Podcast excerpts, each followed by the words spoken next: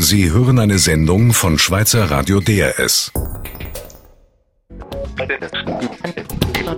DRS 4 News. Montagstalk mit Marco Morell.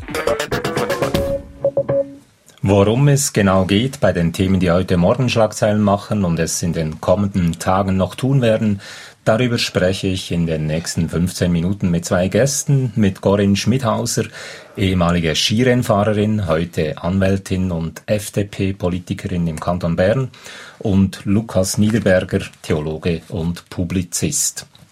Allen Asylbewerbern in der Schweiz sollen DNA-Proben genommen werden. Das fordert der Polizeikommandant des Kantons Jura, Olivier Genia, in der Sonntagszeitung.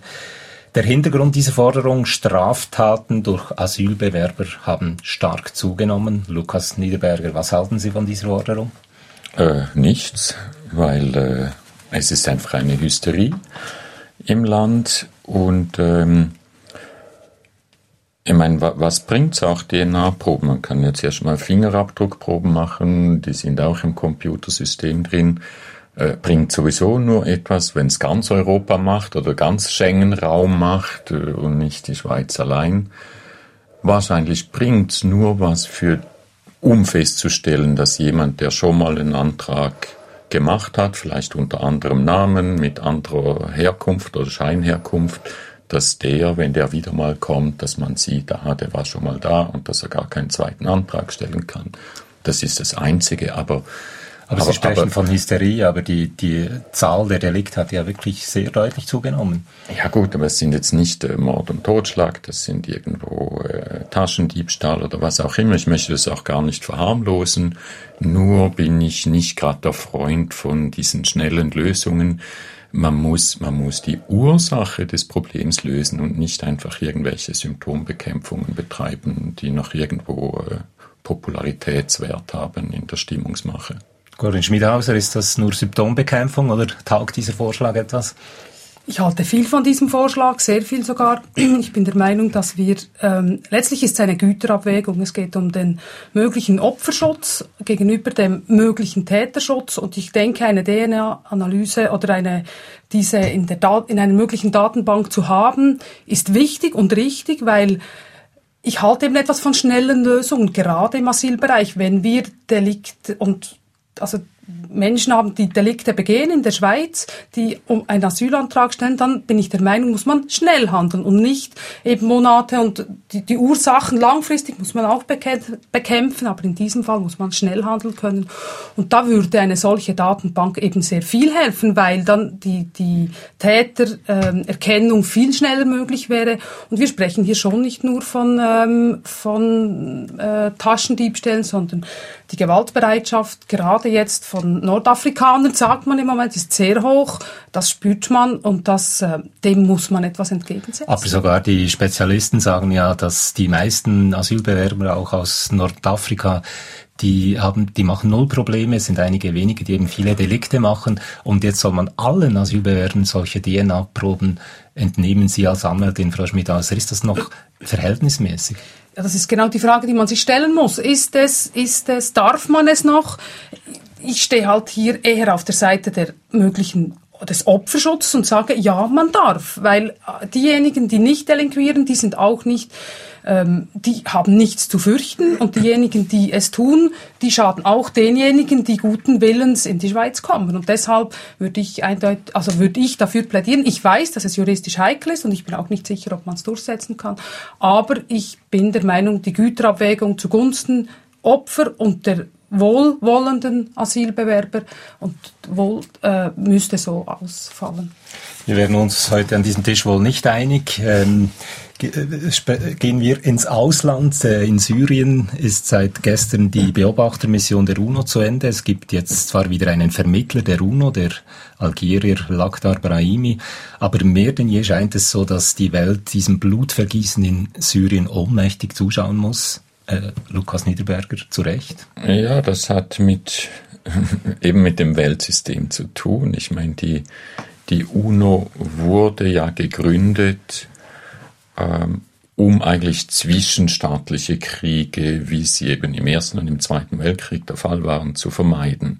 1945 oder 48 hat man noch nicht an innerstaatliche, ethnische, völkerische, religiöse, was immer soziale äh, äh, Konflikte und Kriege und Bürgerkriege gedacht und darum darf auch das Ausland oder die UNO nicht einschreiten in sogenannte innerstaatliche Konflikte. Darum hat man im Balkan zehn Jahre lang zugeschaut, darum hat man in Irland zugeschaut, schaut, das ist einfach im System und, und das schreit natürlich nach einer UNO-Reform. Das sind nur immer die, die Staaten, das heißt die Regierungen sind nur in der UNO vertreten und eigentlich müsste die Zivilbevölkerung, also die, die Religionen, die Ethnien, die, die Minderheiten und so weiter müssen eine Stimme haben. Und jetzt in einem Fall wie Syrien äh, ist ganz klar, äh, da müsste man intervenieren können, äh, kann es aber nicht, weil die UNO halt so ist, wie sie ist, weil nur, nur Staaten, Regierungen und nicht Völker darin vertreten sind. Das andere, was auch nach einer Reform der UNO schreit, ist natürlich das sogenannte Veto im, im Sicherheitsrat, wo einfach jetzt konkret äh, China und Russland, die wollen natürlich auch nicht, dass sich die Zivilbevölkerung gegen die eigene Regierung erhebt und, und die, die schmettern alles nieder, wo irgendwo das Volk sich gegen eine Regierung äh, oppositionell aufle auflehnt. Und, und da muss man auch irgendwo diesem Veto einen Riegel schieben. Das also geht irgendwie nicht. Reform der UNO, das dauert eine Ewigkeit. Also ja gut, aber kurzfristig, ja gut, kurzfristige Lösung gäbe es schon. Also dass man zum Beispiel, solange man Iran ausschließt aus irgendwelchen Roundtables und äh, Lösungsversuchen und Gesprächen, wird es keine Lösung geben. Also sowohl Syrien als jetzt auch mehr und mehr Libanon und so weiter oder, oder hat all, letztlich immer mit dem Israel-Palästina-Konflikt zu tun, mit Iran, mit, mit der ganzen Destabilisierung, die, die seit Ende des zweiten, äh, des Kalten Krieges äh, einfach im, im Nahen und Mittleren Orient äh, herrscht. Corinne Schmidhauser, kennen Sie ein Rezept gegen diese Ohnmacht der Staatenwelt im Syrien-Konflikt? Ich wäre froh, ich hätte ein Rezept. Ich teile die Sicht, ähm, dass die UNO äh, wirklich untauglich in dem Sinn ist und eine Beobachtermission einfach zu, zu beenden, das ist wie weglaufen, oder? Das geht eigentlich gar nicht und trotzdem, und sie, hab, sie haben aber die Instrumente nicht. Ich bedauere das sehr und es zeigt sich jetzt auch, dass Assad gerade jetzt wieder in die Öffentlichkeit kommt, der ist wieder erstarkt, oder? Sobald das, das ähm, äh, da oder die, diese Beobachter, der, der Beobachter weggeht, ich, ich fühle mich natürlich genauso hilflos wie wir alle. Mir gefällt, dass Deutschland offensichtlich, soweit mein Kenntnisstand ist, mutiger ist in dieser Sache. Und ähm, vielleicht müssten die Staaten als Staaten und nicht mutiger sein, weil die UNO eben zu träge ist. Aber ich maß mir hier fast kein Urteil an. Ich Sie sprechen da auf die, die Hilfe mit Nachrichtenlieferung genau. an die Opposition und solche Soweit, Dinge. genau, das, mhm. so liest man das. Man mhm. weiß, ich weiß mhm. auch nicht mehr, aber ähm, da habe ich mir gedacht, ja, eigentlich äh, beweist Deutschland für mich da Mut. Äh, sie, sie nehmen Position und, und, und, und, und wollen der Bevölkerung helfen. Ich weiß, dass es nicht so schwarz-weiß zu handhaben ist, aber ähm, das Weglaufen der UNO ist halt auch keine Lösung, oder? Sie hören den Montagstalk auf DRS4 News mit der ehemaligen Skirennfahrerin Corinne Schmidhauser und dem Theologen Lukas Niederberger. Kommen wir wieder zurück auf die Innenpolitik. Diese Woche dürfte sich der Bundesrat wieder damit beschäftigen, wie er die Zweitwohnungsinitiative umsetzen will. Umstritten ist unter anderem die Frage, ab wann der Baustopp gelten soll in Gemeinden mit mehr als 20 Prozent Zweitwohnungen. Wegen de, dieses bevorstehenden Baustopps gibt es inzwischen in vielen dieser Gemeinden eine Flut von Baugesuchen. Und all das äh, erweckt etwas den, den Eindruck, dass sich in dieser Frage Berg und Tal so fremd sind wie, wie selten zuvor. Corinne Schmidhauser, teilen Sie diesen Eindruck?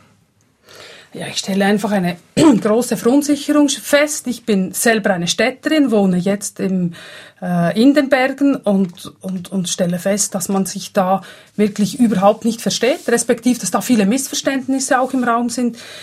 Und natürlich, dass die Initiative in, im Augenblick, als man die annahm, knapp annahm, dass so vieles unklar war, dass man die eigentlich so gar nicht hätte präsentieren können und dürfen, weil die Umsetzungen jetzt, die bieten so viele Fragen. Das ist, ähm, das ist eigentlich nicht richtig, also man kann den, den Willen des Volkes so gar nicht eruieren, weil das, was jetzt geschieht im Augenblick zulasten der, der Bergbevölkerung, das glaube ich nicht, dass das die Schweiz als Ganzes wollte. Also ihr, ihr Herz äh, schlägt für, für die Bergbevölkerung in dieser Frage. Ich habe einfach Nein, beides. Ich, als Städterin sehe ich auch, ich will auch keine überbauten Gemeinden, aber ich verstehe auch die Bergregionen, die sagen, ja, ihr könnt uns, ihr Städter, ein bisschen salopp gesagt, nicht vorschreiben, was wir tun sollen, weil wir müssen uns auch entwickeln können. Und da, was mir Sorge macht, ist, dass man das man sieht nur diese Zweitwohnungsinitiative und diese Häuser gebaut oder nicht gebaut. Aber das ist eine raumplanerische Frage und die ist viel weiter und die raumplanerische Frage umfasst halt auch,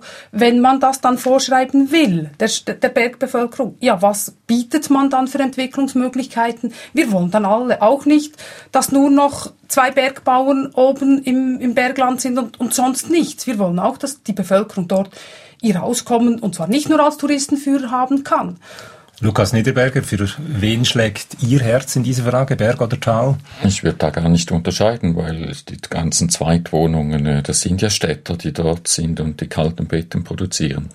Ähm, ich würde jetzt die Initiative nicht schlecht machen, nur weil jetzt nicht alles Detail geklärt wurde. Ich meine, bei Verschärfung von Asylgesetzen sind auch Kommissionen, die nachher jahrelang darüber debattieren, wie das jetzt tatsächlich umgesetzt wird. Ähm, von daher finde ich die Initiative gut und dass jetzt die Spekulanten die Schlupflöcher noch bis Ende Jahr oder bis nächstes Jahr ausnutzen, das zeigt ja gerade die Notwendigkeit dieser Initiative. Wo ich aber Frau Schmidhauser recht gebe, ist, dass es um Raumplanung geht. Drum meine Devise ist sowieso, alle Einzonungen, Umzonungen, Baugesuche das sollte man von den Gemeinden wegnehmen, mindestens in den Kanton oder sogar in den Bund tun, weil welcher Gemeinderat ist nicht irgendwo verbandelt mit dem Sanitär und mit dem Baumeister und mit dem weiß nicht was äh, vom Dorf? Das ist doch einfach mafiös. Mafiös ist ein äh, sehr hartes Wort. Äh, ja, aber das ist mafiös. Also schauen Sie im Wallis. Wäre nicht Verfilzung vielleicht etwas Ja, sagen wir halb Verfilzung. ja, gut. Aber die Frage, die Corinne Schmidhauser aufwirft, ist ja, wie sich diese Berggemeinden entwickeln können, äh, eine Zukunft haben können, eine ökonomische ja, Basis, gut, ohne dass die gut, Natur Aber ich war jetzt gerade wieder ein paar Tage im Vorarlberg in Lech und muss einfach sagen, die haben seit 20 Jahren eine ganz klare Politik. Da, da kriegt auch der, der ein Minister kriegt da keine Wohnung mit allen Beziehungen, mit allem Vitamin B. Nicht, das sind nur Einheimische, die, die ihre Zimmer abgeben. Die haben ganz klare Klauseln, auch wie sie bauen und so weiter. Die Österreicher haben es einfach im Griff und ich verstehe jeden Schweizer, der Ferien in Österreich macht. Das ist nicht der, der hohe Schweizer Franken, der uns nach Österreich treibt, sondern genau die, die Siedlungspolitik, die grundverschieden ist in der Schweiz und in Österreich. Gordon Schmidhauser. Ja, die ist grundverschieden, aber wenn wir, wenn wir uns an Österreich orientieren, dann müssen wir auch die Geldflüsse anschauen, die ganz anders sind in Österreich. Österreich ist zu einem größten Teil vom Staat subventioniert. Wir kennen das nicht. Bei uns ist, ist die ganze Tourismusbranche mehr oder weniger privat und wir halten viel von diesem Privat und wenn wir das Modell mit Österreich vergleichen, dann müssen wir uns komplett umdrehen. Und das kann man, aber dann, dann reden wir von Staatstourismus und von staatlichen, ähm, also dann ist das eine Staatswirtschaft. Und ob das dann wirklich die Lösung ist, weiß ich nicht. Ähm, ich denke, wir können auch auf unserem privatwirtschaftlichen Konzept Lösungen finden. Ich teile die Sicht, dass das nicht eine kommunale Aufgabe ist, sondern mindestens eine regionale Aufgabe. Und da gehören eben wie Regionalkonferenzen im Mindesten. Das ist fast mehr als der Kanton, weil Kantone sind mhm. dann, schauen wir Bern an, oder? Das ist von Jura ja, bis zu Oberst. Das geht nicht von einer gemeinsamen Vision, wie, wie sich der Berg entwickeln kann und das Tal immer noch dahinter stehen kann, sind wir also immer noch weit entfernt. Es wird gespannt sein. Wir sind gespannt, wie das weitergeht. Das war der Montagstalk auf DRS4 News. Meine heutigen Gäste waren Corinne Schmidhauser, ehemalige Skirennfahrerin, heute Anwältin und FDP-Kantonalpolitikerin Bern und Lukas Niederberger, Theologe und Publizist. Sie hörten eine Sendung von Schweizer Radio DRS. Mehr Informationen auf drs.ch.